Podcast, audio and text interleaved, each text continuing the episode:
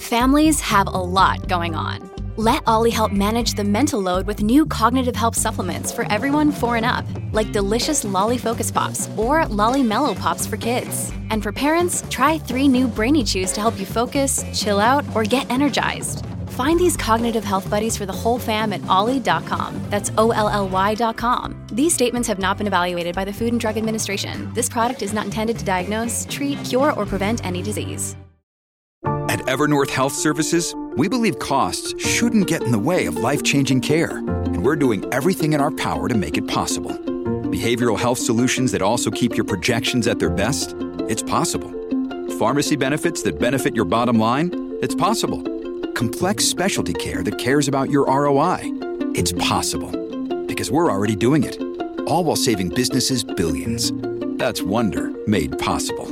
Learn more at evernorth.com/wonder.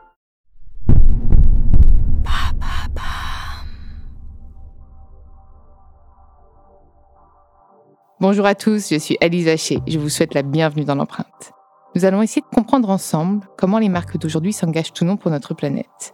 Chaque semaine, je reçois donc des start des PDG de grands groupes ou encore des directeurs de la RSE qui m'expliquent comment leur entreprise s'engage pour porter une révolution de l'impact sur notre planète.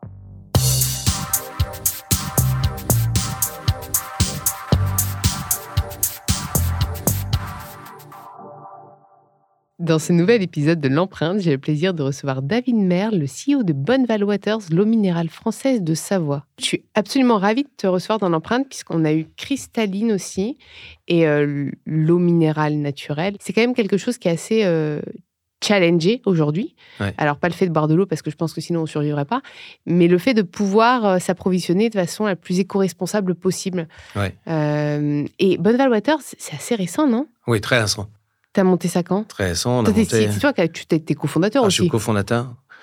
On a racheté une société d'exploitation qui n'avait jamais exploité en fait cette, euh, cette source de Bonneval, parce qu'elle n'avait jamais été euh, exploitée. Elle est connue depuis les Romains, cette source. Elle est à 5 km de Bourg-Saint-Maurice, sur un très beau, un très beau chemin, le chemin du, euh, du s'appelle le Cormet de Roseland, c'est le plus beau col en fait des Alpes. Elle sort, c'est une source artésienne donc de, de surface qui sort d'un très très beau débit, juste à côté d'un torrent, un très beau torrent, s'appelle le torrent des glaciers. Et euh, cette source qui est connue depuis, euh, depuis les Romains est une source aussi d'une eau qui sort à 28 degrés. Donc il y a une petite piscine à l'origine à côté. Oui, parce que j'allais dire, on peut se baigner dedans. Et on peut se baigner dedans. Et, euh, et d'ailleurs, elle est très connue dans la région, puisque énormément de gens allaient se, se, baigner juste à, juste à côté de la source. Alors nous, on a donc racheté une société d'exploitation dont le but était de mettre cette eau en bouteille. Mais personne n'avait jamais réussi à la mettre en bouteille. C'est ce qu'on a réussi à faire avec, avec mon associé. Pourquoi personne n'avait réussi à la mettre en bouteille? Un des gros sujets de l'eau minérale, c'est la difficulté du transport. C'est une eau qui est très fragile. Elle n'a pas vu, elle n'a jamais vu l'influence de l'homme pendant souvent des années. D'ailleurs, l'eau. C'est pour ça qu'elle est pure entre guillemets. Alors, elle est, elle est riche en minéraux, mais elle, est, pure de contact. Effectivement, elle n'a jamais vu l'oxygène. Elle est Enfin, elle a vu des conditions de, de, température, de pression, de gaz qui sont très différentes des conditions de surface dans lesquelles on vit et en particulier celle de Bonneval, parce qu'elle passe entre 2 et 10 000 ans dans la roche euh, de filtration avant de ressortir, ce qui est un truc qui est, absolument extraordinaire. On a du mal à s'imaginer. Cette eau, elle n'a jamais vu l'influence industrielle de l'homme. Et elle sort dans un, très beau débit. Et euh, ce, col, ce col qui est très beau, en fait, euh, est un col qu'on a choisi de, de, préserver, enfin une partie du col qu'on a choisi de préserver. Et on a décidé, nous, de ne pas mettre d'usine d'embouteillage au point d'émergence de l'eau ce qui pour nous a démarré euh, tout un tas de sujets techniques euh, complexes, puisqu'on a 5 km de canalisation qui euh, passe en fait du point d'émergence jusqu'à jusqu'au point d'embouteillage qui, est, qui est situé sur la commune de Sey. Et ça, c'est très rare. Hein, et ça veut dire que vous avez dû le creuser de, fin, dessous? Vous Alors non, non on, prend, on, la prend, on prend l'eau qui sort en surface. Ouais. Et euh, cette eau, on la met dans des tuyaux, on la laisse descendre naturellement des tuyaux. Il y a 200 mètres de dénivelé. D'accord. elle descend dans des tuyaux jusqu'au jusqu'au point d'embouteillage. Et ces travaux, en fait, la complexité justement de neutraliser l'eau et de la garder en tout point intacte sur tout ce chemin entre le point d'émergence et le, le, point d'embouteillage, c'était une grande difficulté technique qu'on a, qui nous a fallu des années en fait avant de, avant de résoudre et que personne avant nous avait, avait essayé de résoudre parce que ça, ça coûte euh, beaucoup bah de temps, d'argent et d'inventivité. Tout ça pour protéger, parce qu'on voulait protéger le, ce, cadre visuel. Et aujourd'hui, si tu vas sur le, le Cormier de Roseland, en fait, ça, tu se, peux ça se voit pas. Mmh, et on a rendu, on a rendu sa beauté originelle au, site. Il y avait un vieil hôtel tout en ruine qu'on a qu'on a viré on a tout fait en fait pour que tu vois que la nature quand tu, montes sur, le chemin du col. Mais c'est hyper audacieux quand même de, lancer une, marque d'eau, sachant qu'aujourd'hui c'est quand même, et puis on a eu l'occasion de se rencontrer avant, c'est quand même un vrai sujet. Aujourd'hui, comment on associe euh, quand même eau à bouteille en plastique? Malheureusement, parce qu'on n'a pas encore réussi à, installer un autre, un autre contenant. Et tu me parlais euh, très justement de dissocier le contenu du contenant juste avant. Aujourd'hui, créer une marque d'eau, selon moi, c'est hyper audacieux parce que on n'achète plus de l'eau par goût, c'est plutôt par nécessité quand on n'a pas trop le choix. Aujourd'hui, la plupart des Français, enfin des Français, euh, je parle de, voilà, je parle, je raisonne de façon nationale, mais parce que j'ai pas pu aller voir ce qui se passe ailleurs, mais si on a une gourde, on la remplit parce que c'est aussi plus économique d'avoir euh, de l'eau, euh, de l'eau du robinet, etc. Il y a plein, plein de choses qui font que si on peut boire de l'eau potable au robinet, on le fait globalement, d'un point de vue écologique, d'un point de vue économique. Comment une marque d'eau aujourd'hui existe en fait? Alors c'est un sujet qui est passionnant. Thèse, antithèse, synthèse. Déjà qui est très français. Hein. c'est vrai, mais c'est vrai, c'est pour ça d'ailleurs que je ne me suis pas aventurée, tu vois, en dehors, je ne connais pas, donc je ne peux pas m'aventurer. Ah, c'est très très français. Et en France, en fait, on a, on a une chance extraordinaire, c'est d'avoir une relativement bonne eau potable. C'est vrai. Et puis avec des critères de potabilité qui sont nationaux d'ailleurs. Et la potabilité, qu'est-ce que c'est L'eau potable, c'est, je trouve ça, je, tu me diras, je suis, je suis minéralier, mais l'eau potable, je trouve ça génial.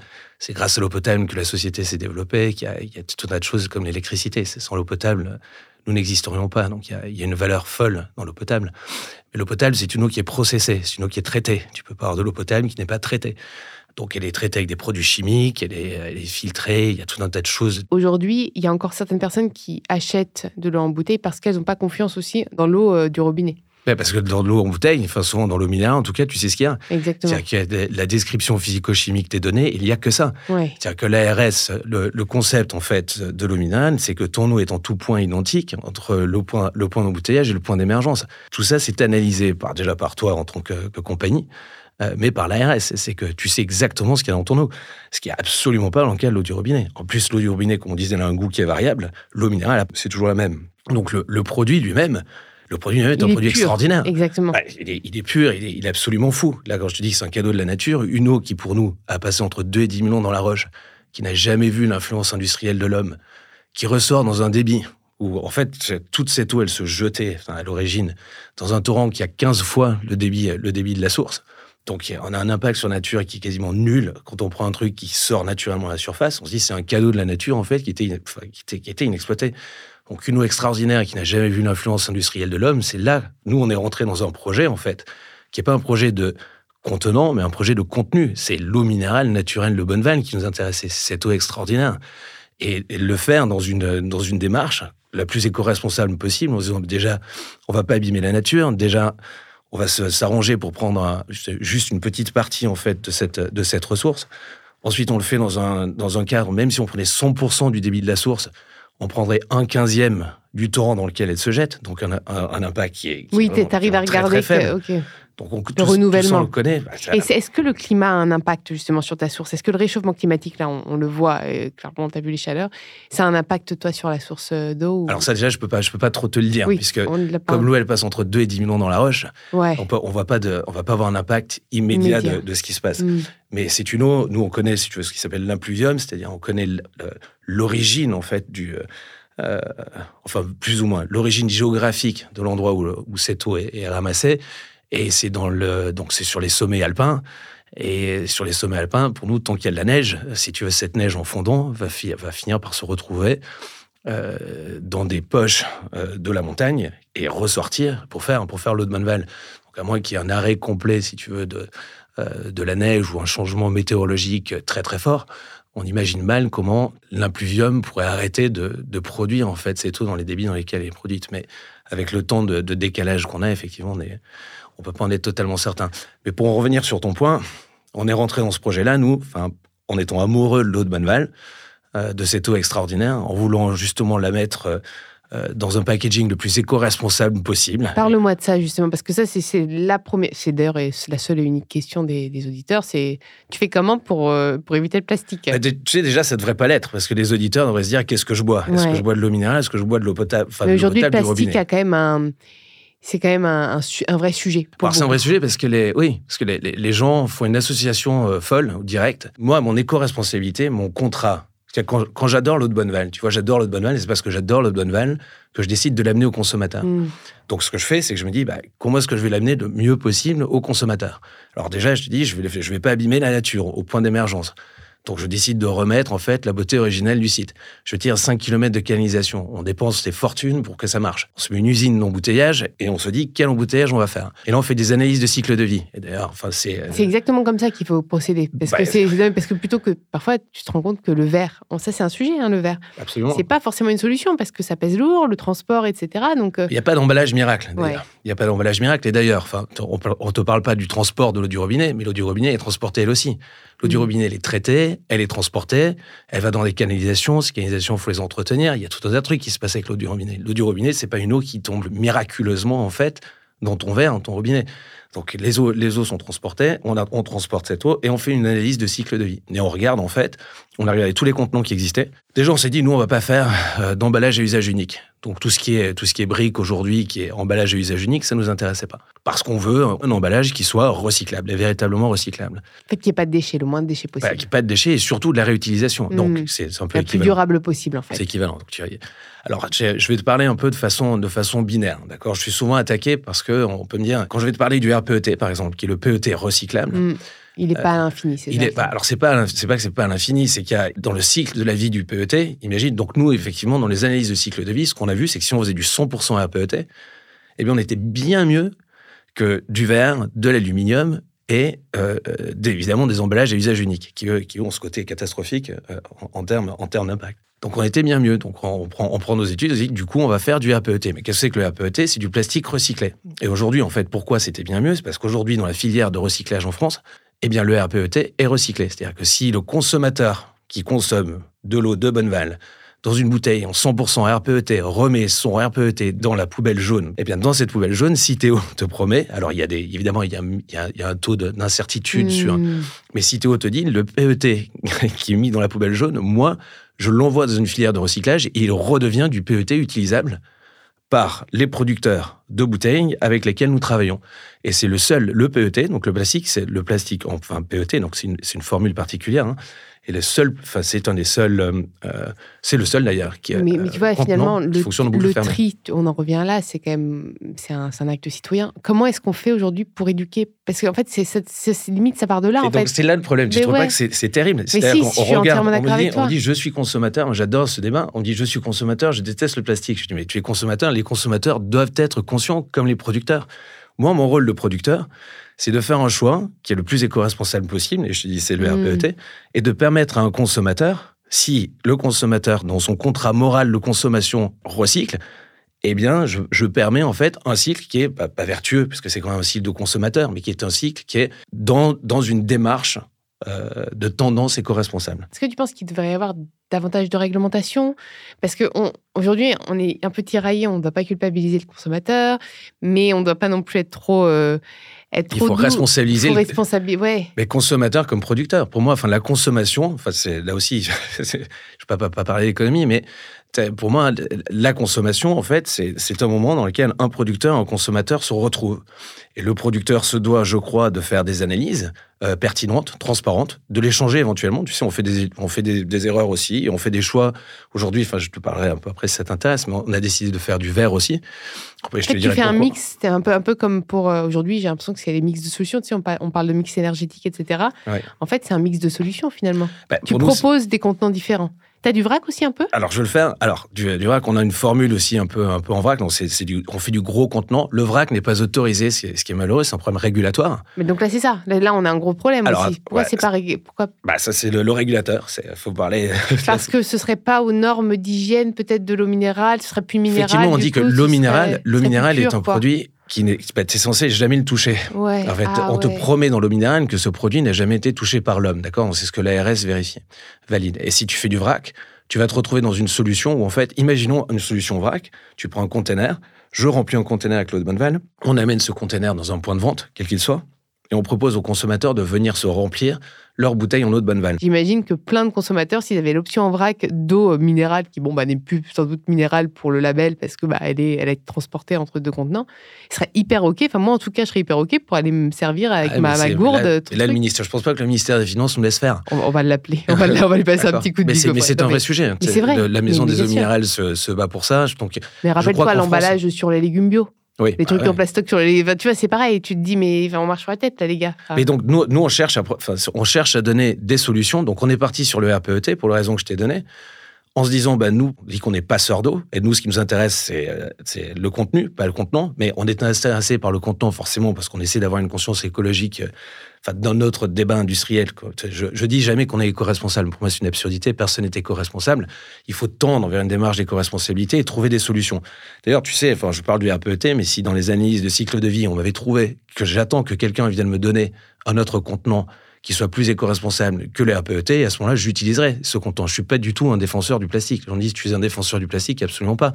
Non, tu, tu prendrais la, meilleure solution. Je suis un défenseur de l'eau de bonne balle, du mm-hmm. contenu. C'est le contenu qui m'intéresse. C'est cette eau, elle est extraordinaire. C'est une eau qui est différente de l'eau potable, qui a sa valeur aussi, mais elles sont différentes. Et dans le contenu qui m'intéresse, qui est l'eau de bonne balle, je cherche le meilleur contenant possible et donc des solutions qui me permettent, mais uniquement avec un engagement du consommateur, d'avoir l'impact le plus faible possible sur l'environnement.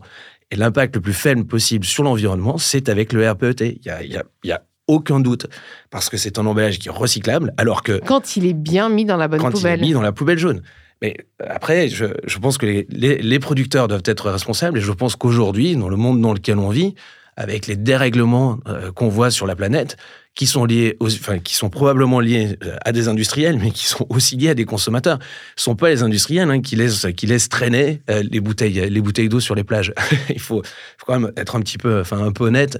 comment tu les sensibilises ces consommateurs? Est-ce que ça suffit de mettre ça sur la bouteille? Comment Est-ce que dans vos communications, tu arrives à, à, passer le message ou est-ce que Moi, je leur parle, mais, on m'attaque. Les consommateurs ah m'attaquent en me disant, mais c'est pas au consommateur de, c'est pas la responsabilité du consommateur. Mais ça, c'est faux c'est qu'aujourd'hui, dans le monde d'aujourd'hui. En fait, ce faut expliquer, c'est la part de responsabilité de chacun. Absolument. C'est voilà ce qu'on nous on vous propose. On n'a pas trouvé mieux pour le moment, et voilà ce qu'il faudrait en faire pour que ce soit le mieux. Et peut-être que c'est peut-être la façon aussi. Euh, il y a, peut-être un conflit un peu. C'est aussi pour ça qu'on a créé l'empreinte, c'est pour rétablir le dialogue entre entre les marques et le consommateur.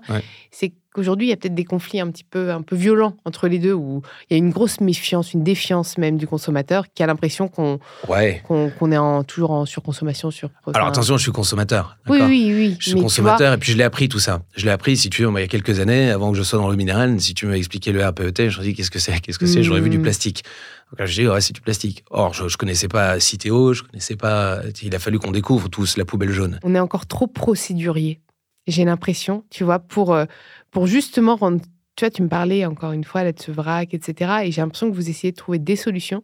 Mais tant qu'on aura ces pseudo-réglementations et enfin pas pseudo, elles sont là et c'est d'ailleurs elles qui vous freinent au maximum. Bah, vous pourrez pas difficilement avancer. En fait, vous n'avez pas bah, là aujourd'hui. Aujourd'hui, si tu voudrais, tu, pourrais faire de plus. Ah bah si. Alors si aujourd'hui, bon, tu as des formats. Tu as des formats, donc tu essaies, tu essaies de réduire la quantité de, de plastique par, par litre d'eau, par litre d'eau consommée. Donc c'est nous, on a, on a un format donc euh, qu'on a lancé, on a un format bag-in-box qui te permet de, de le faire. Bag-in-box, c'est comment en fait? C'est un cube en carton en fait, avec une Un peu comme les, les comment s'appelle les trucs de vin, les cubis de vin? Voilà, c'est exactement ça.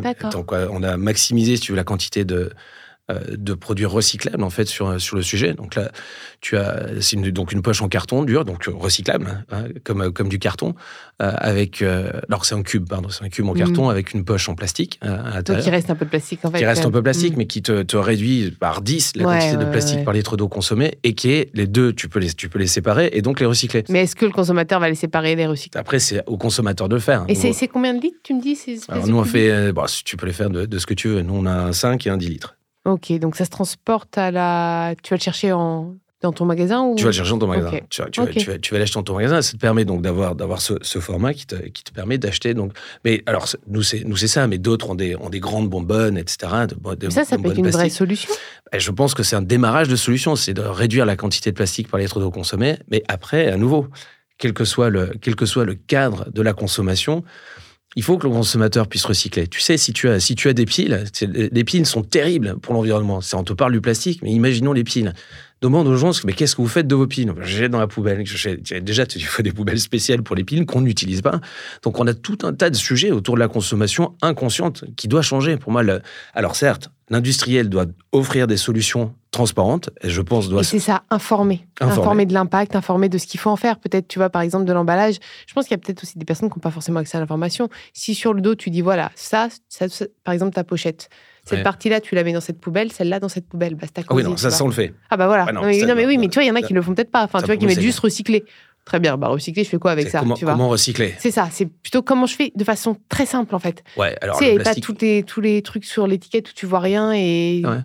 Tu vois, truc juste simple. voilà, ça, tu mets un schéma, tu mets un petit bonhomme, tu mets ça, tu mets là, tu mets là, et basta. Dans, dans, dans la poubelle jaune. C'est ça, tu montes une poubelle jaune. Enfin, tu... En fait, je pense qu'aujourd'hui, c'est sans. Euh, faut qu'on soit beaucoup plus transparent, beaucoup plus simple et, et puis, il faut montrer l'exemple. Tu vois. Ah bah oui, il faut, il faut montrer l'exemple. Et puis, à nouveau, je pense que tout ça, je pense qu'on fait de mauvais amalgames.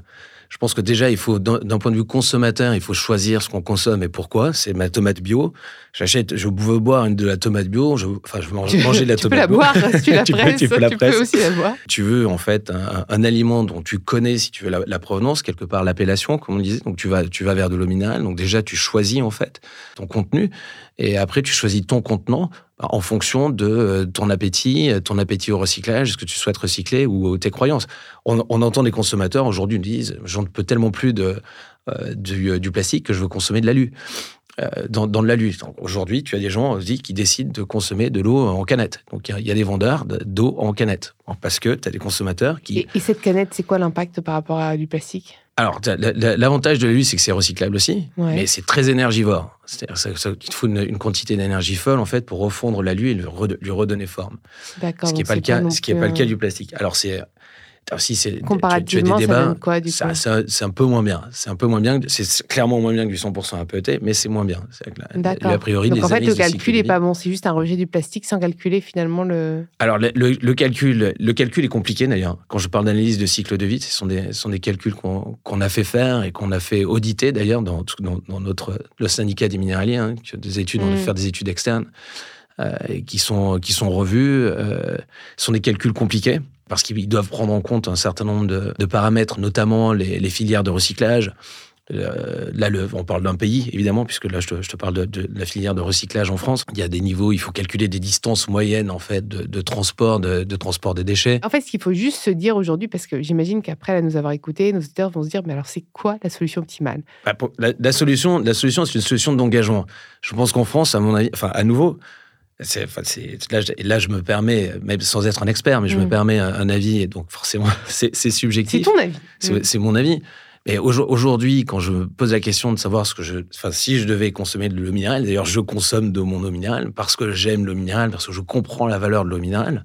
Est-ce qu'on pourrait ramener à terme nos gourdes, je sais pas, euh, en magasin pour remplir nos gourdes par de l'eau minérale? Bah, alors, c'est le sujet du vrac. C'est qu'aujourd'hui, aujourd'hui, c'est impossible. C'est-à-dire que le régulateur, ce serait, c'est plus de l'eau minérale et on n'a pas le droit de le faire. C'est-à-dire que le ministère, des, enfin, des ministères nous empêche de le faire. En sachant qu'il y a des régulations européennes pour donner un peu de, crédit à la France, c'est qu'aujourd'hui, on est dans une situation où la, France est plutôt progressiste sur le sujet. C'est euh, quand même une position plutôt positive, mmh. essayer de nous aider dans ce sens-là, parce que pour nous, c'est la solution. Mm. C'est un problème, on a un problème au niveau de l'Union européenne qui est euh, qui bloque Parce que les, les d'autres, euh, on va dire, d'autres euh, producteurs euh, dominales, d'autres embouteilleurs dominales sont contre le sujet. parce que parce qu'à nouveau, la, perception française, je dis, elle est très française. Ça, pourrait mm. t'intéresser un jour de, voir ce qui se passe à l'étranger, mais la, vie autour de, l'eau minérale et du, contenant est relativement, relativement différente. Est-ce que tu aurais un mot de la fin pour nos auditeurs? Peut-être des perspectives, peut-être des une note positive Quelque part, les, industriels se doivent en fait, se doivent d'avoir une démarche euh, intelligente, transparente, analytique.